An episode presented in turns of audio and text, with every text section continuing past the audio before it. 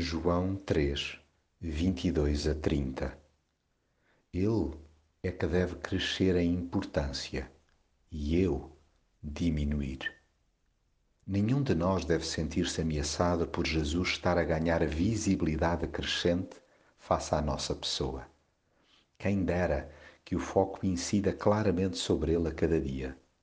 Mal de nós quando julgamos que somos a resposta para aqueles com quem interagimos.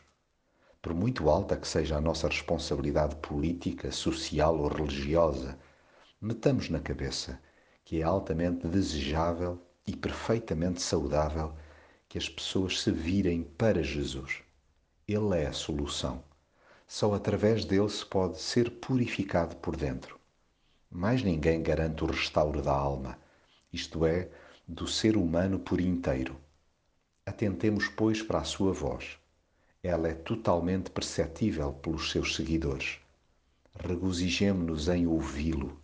Demo-nos por felizes pela sua chegada à nossa vida alegremos-nos com o seu domínio sobre nós. Abracemos o histórico lema: Ele é que deve crescer em importância e eu diminuir.